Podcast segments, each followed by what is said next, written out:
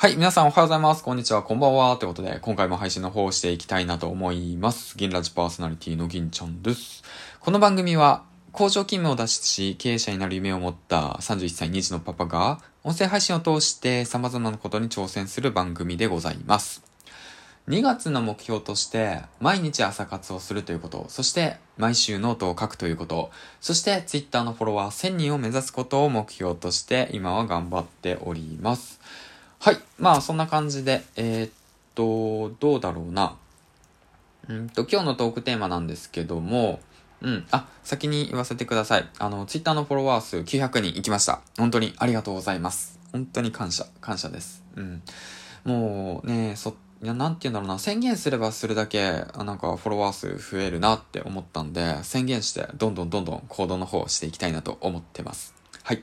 まあそんなことは置いといて、今日のトークテーマなんですけども、雑談力を高める方法ということでね、配信の方をしていきたいなと思います。まあ、今流行ってるね、クラブハウス、そしてね、これからもっともっと流行り始める音声配信。そちらの上でね、そちらでね、大切なことっていうのは、やはり雑談力、トークスキルですよね。うん。で、こちらをね、えーっと、高める方法として、6つの、えーポイントがあるということについてね、話していきたいなと思います。1つ目、経験談を話すこと。2つ目、とことん肯定するということ。3つ目、否定やアドバイスをしないということ。5つ目、面白い話をしようとしないこと。そして6つ目、程よいところで切り上げること。うん。雑談力が上がれば、ラジオ配信やライブ配信、クラブハウスが楽しくなるよね。慣れるまでは時間があるけど、練習あるのみ。ということでね、うん。こういったツイートをあげたんですけど、まあね、やはりその雑談力って言ってね、そのいきなりね、高めれることではないんですよね。練習して、コツコツ練習して、場数を踏んで、ということでね、うん、慣れていくことなんですけど、まあ、一つずつサクッと解説していくと、1、経験談を話す。こちらなんですけど、やっぱ自分が経験してないとね、うん、あの、言葉に熱がこもらないんですよね。で、納得もできないし、説得もできないんですよね。うん、だからこそ、経験談を話す。無理して、なんか嘘、嘘ついたらね、バレちゃうからね。声だけで繋がるからね、表情とかじゃないんで、嘘つくとバレちゃうんですよ。だからこそ経験談を話すということ。で、二つ目、とことん肯定するということ。うん。もう否定しない。否定しない。二つ目のね、否定アドバイスに、三つ目の否定アドバイスになるんだけど、肯定する。うん、いいよ、いいよ。うん、そうだね、そうだね、と。うん、いいんじゃないかと。ね、ポジティブに考える。ポジティブに話す。じゃないとね、声だけだとね、場がね、盛り上がらないです。とにかくポジティブに話していくということ。で、三つ目。否定やアドバイスをしない。うん。わざわざね、あの、あなたの否定アドバイスなんてね、聞きたくないですっていう方も多いと思うんで、その、も、相手が求めていたら別ですけど、自ら否定やアドバイスはしないことがいいですよと。雑談力を高めるためにはね、楽しく会話をするっていうことなんですから、だからこそ否定やアドバイスをわざわざしないってことですね。まあ、これも気をつけていきたいですね。で、四つ目。大きくリアクションをするということ。